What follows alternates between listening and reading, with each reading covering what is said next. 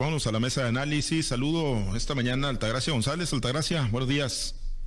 Buenos días, Pablo César. Buenos días a todo nuestro amable auditorio. Bien, eh, gracias. Ahorita saludamos a Francisco Chiquete. Jorge Luis se incorpora el próximo lunes, así que lo vamos a tener ya de regreso a Jorge Luis Telles el, próximo lunes en este espacio. Eh, por lo pronto, en tanto se conecta Chiquete Altagracia, pues le vamos dando a la mesa de análisis.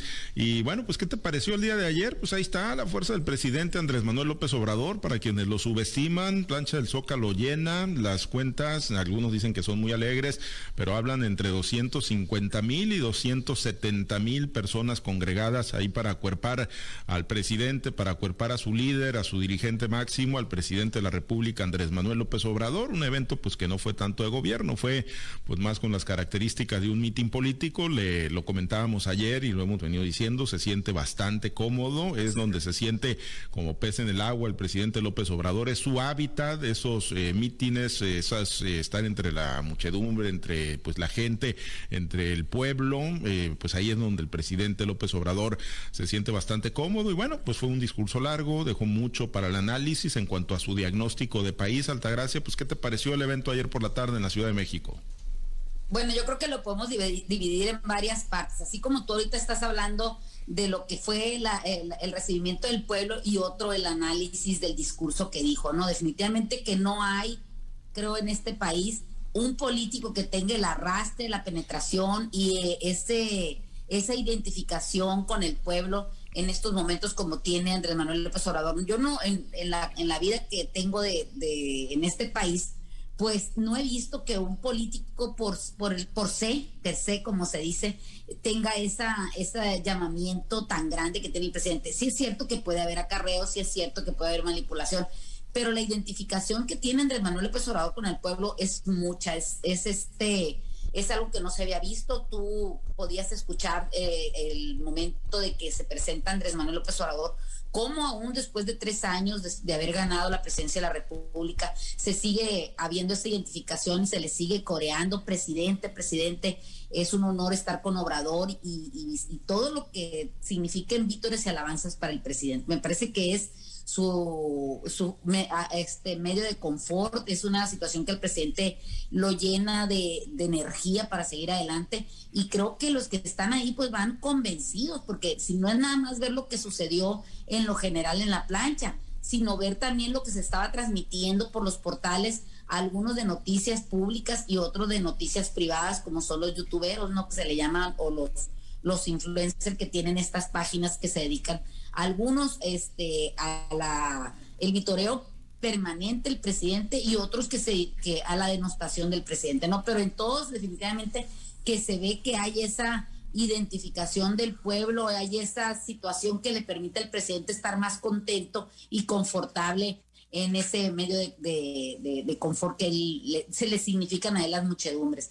Hay una cosa que sí es bastante grave, que creo yo que eh, se vio mucho en las pantallas, mucha gente que no traía cubrebocas, hubo mucha aglomeración y esperamos que, que pues realmente esto no sea un detonante para un contagio masivo, que finalmente el presidente es lo que decía, pues de que la gente estamos viendo como que se pueden contagiar como si solo fuera por un deseo que la gente se contagia y no es porque se relajen las medidas de, salud eh, en, eventos como ese.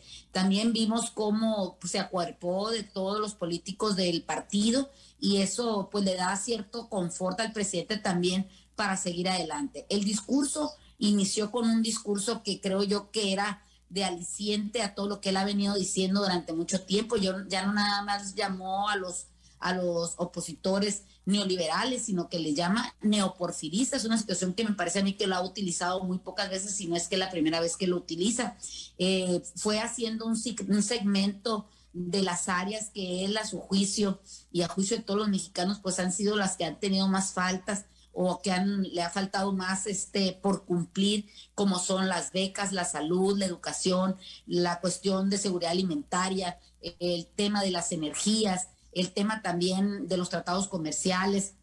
Entonces me parece que, que hizo un recuento bastante amplio de todo lo que significa eso, amén de que podamos ir analizando punto por punto. Creo que el presidente lo llenó de energía, creo que sus opositores pues se dan cuenta que lo que dicen las encuestas pues no es nada más eh, situaciones que, que, le puedan ser beneficiosas al presidente, sino que demuestra en esta, en esta plancha el Zócalo, la plancha democrática, creo que la llamó plancha democrática de México, o el Zócalo democrático de este país al, al Zócalo capitalino. Entonces, eh, en vía de, como figura pública, como figura política, como líder de un movimiento, creo que el Manuel López no hay nada que cuestionársele. Quizás, como te digo, si analizáramos punto por punto, creo que hubo situaciones que ensalzó demasiado los resultados que ha tenido y también hizo notar muy fuerte los, las, desavenencias y diferencias que tiene con los gobiernos del pasado. Por todo lo demás, creo que fue un éxito el presidente Andrés Manuel López.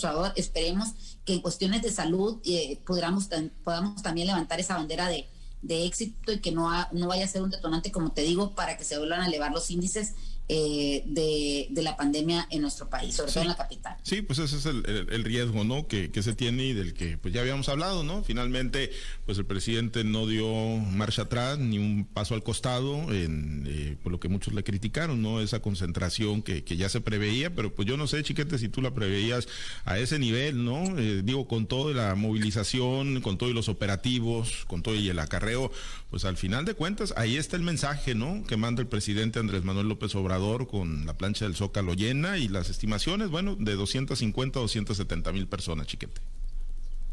Es que de eso se trataba, de dar esa demostración, de mandar ese mensaje, y obviamente no lo iban a hacer en falso, sabían que podían, tenían capacidad para movilizar a toda esa gente. Las cantidades, las cifras siempre son muy relativas.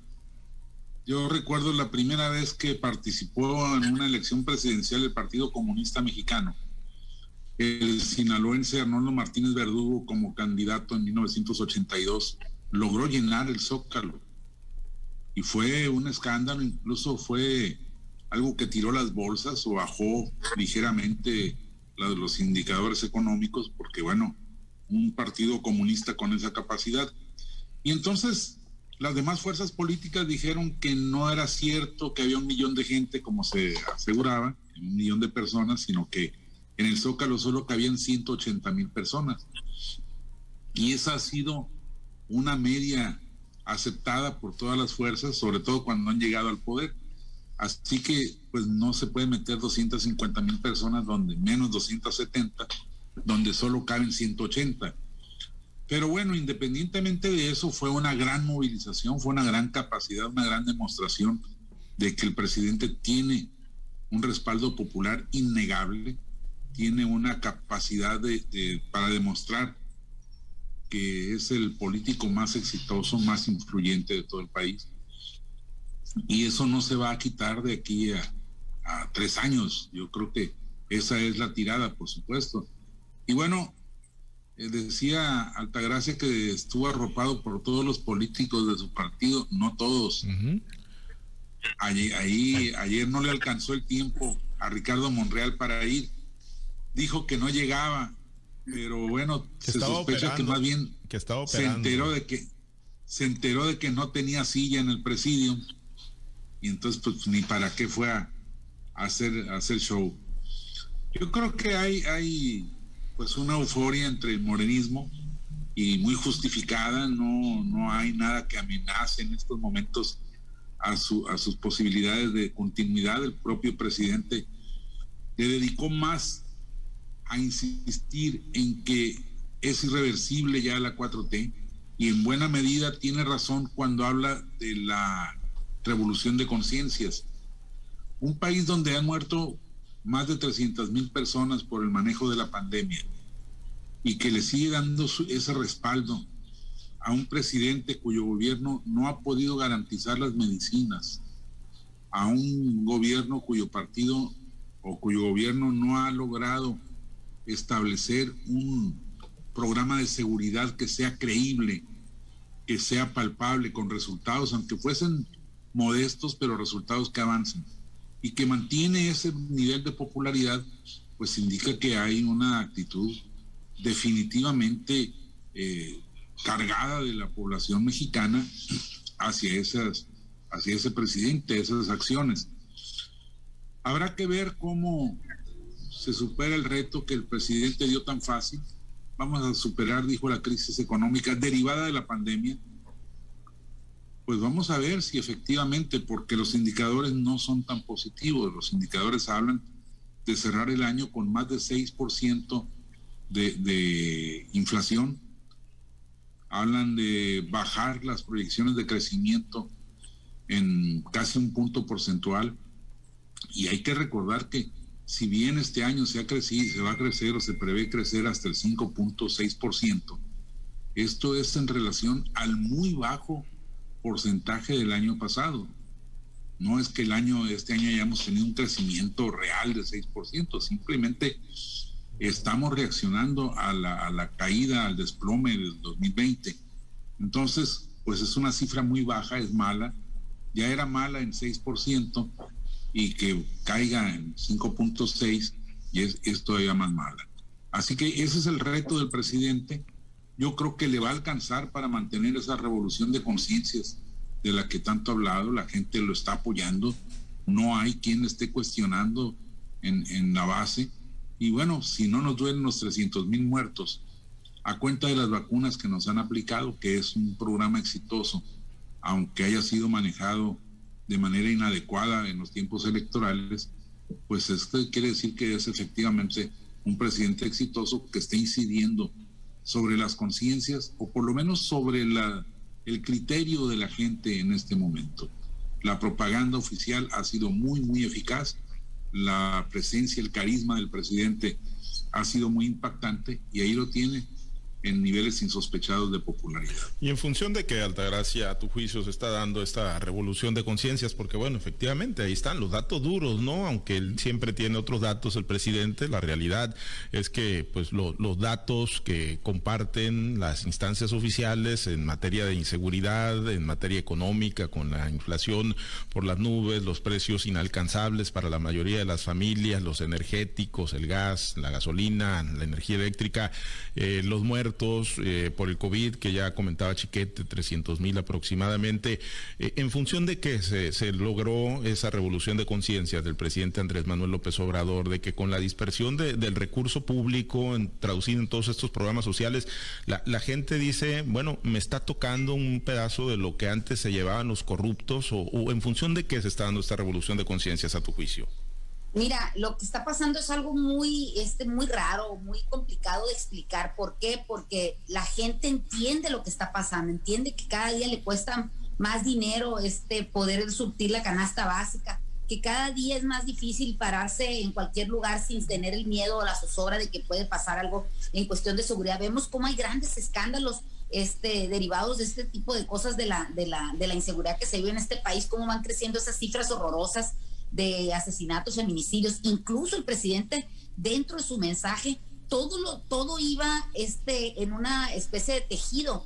Reconocía que faltaban los medicamentos, pero inmediatamente les, les daba la cucharada de esperanza. Reconocía que el problema de la, de la educación es mucha, inmediatamente les daba el, eh, la cucharada para que se aliviaran. Les reconocía que había este problemas en el tema de los, de los suministros de, de, y inmediatamente les daba esa, ese, les contaba esa, ese sueño que, al que vamos a llegar en estos tres años, porque ya no lo pudo hacer en los tres años pasados, y lo reconoce dentro de su discurso, pero aún así ahí tiene a la gente, o sea, la gente sigue vitoreándolo, sigue este, en esa ceguera, quizás eh, una ceguera inducida, pero también aceptada tácitamente sin cuestionar nada.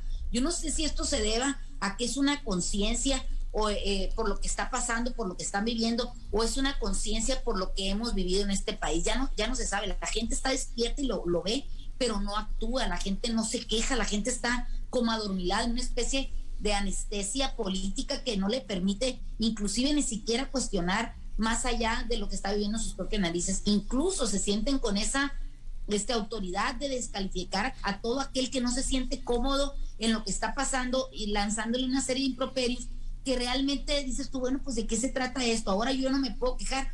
Ayer platicaba con un grupo de agricultores, porque los agricultores somos uno de los que hemos sido más afectados en este gobierno de la cuarta transformación, y decíamos, oye, por menos que esto, le estábamos pateando la puerta a Peña Nieto, le estábamos tomando las carreteras a, a Felipe Calderón, estábamos haciendo marchas que, que llenábamos ciudades, y ahorita parece que no pasa nada. Está cada día más, más alejado eh, el, tema ese de, la rentabilidad, de los beneficios y del de ambiente de bienestar y no hacemos nada. Hoy amanece el amoníaco, bueno, ayer amaneció el amoníaco día primero de diciembre en 32 mil pesos la tonelada cuando la estábamos comprando en 8 mil. Entonces, ¿qué está pasando también con los sectores, con la sociedad?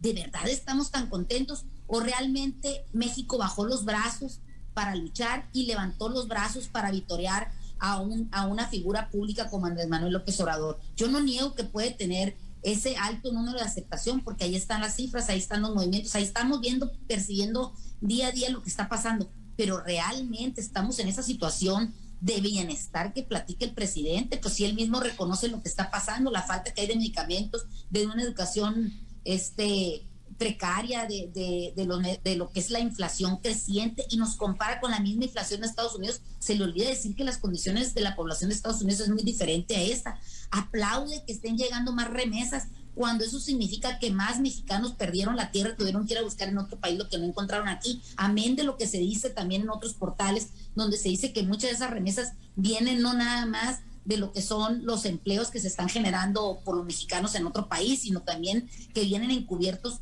de otras situaciones más distintas, donde hay miles de millones de pesos que no se han podido identificar de dónde vienen, millones de dólares que vienen de dónde, de, de dónde se han generado. Entonces, me parece que vivimos una realidad virtual que no sé cuánto tiempo tarde en despertar el pueblo de México, pero que, que sin embargo, mientras sigamos dormidos, pues las cosas en este país no van a seguir funcionando, o por lo menos van a funcionar, como se dice en mi, en mi rancho, van a estar rengas.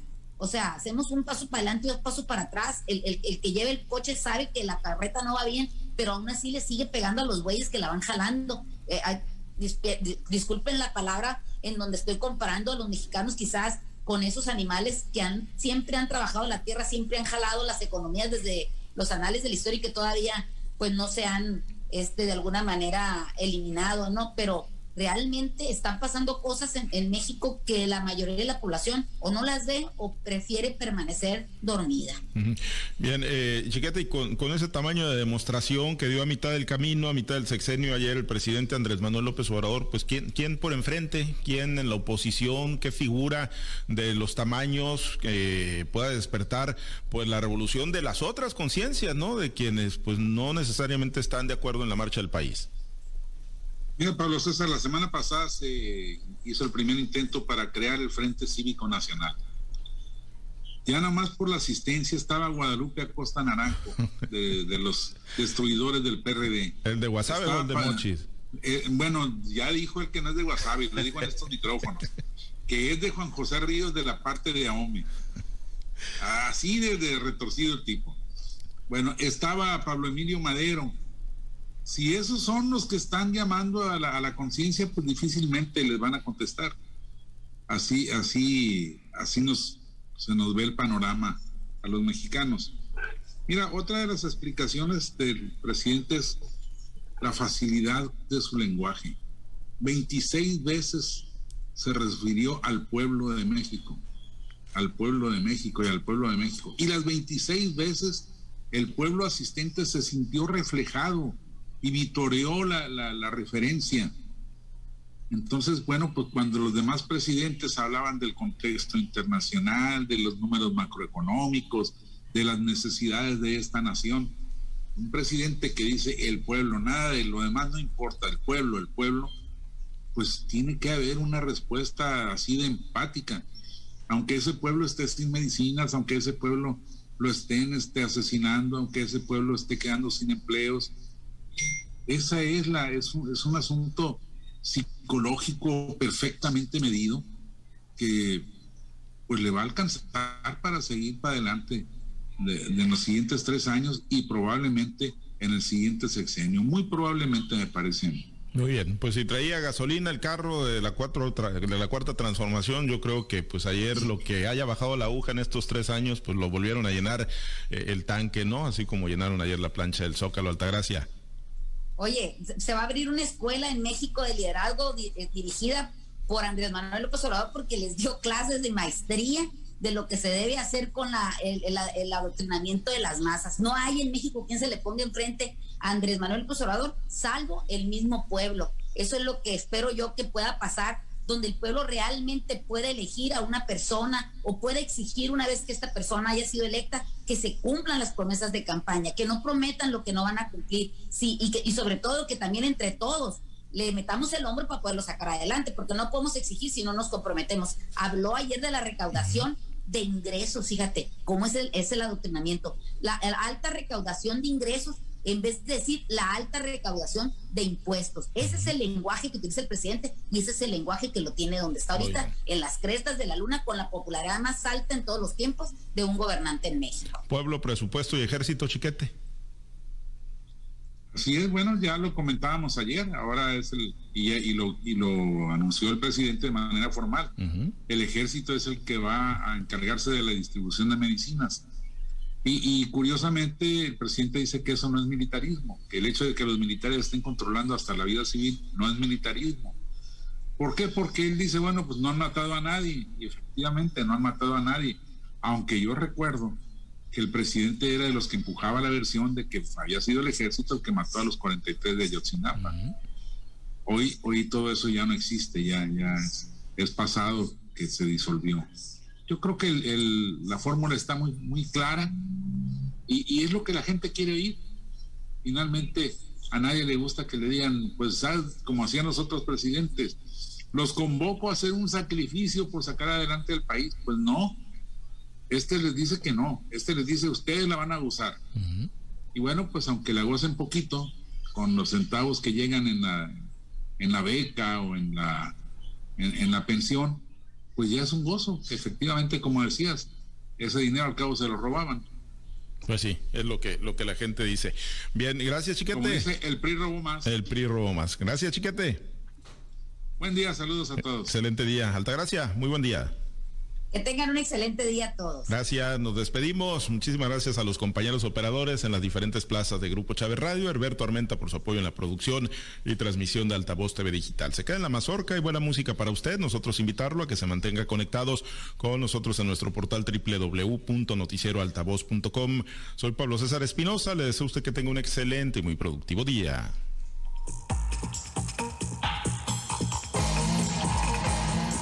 Usted ha escuchado Altavoz en Red Sinaloa con Pablo César Espinosa. El noticiero de Grupo Chávez Radio.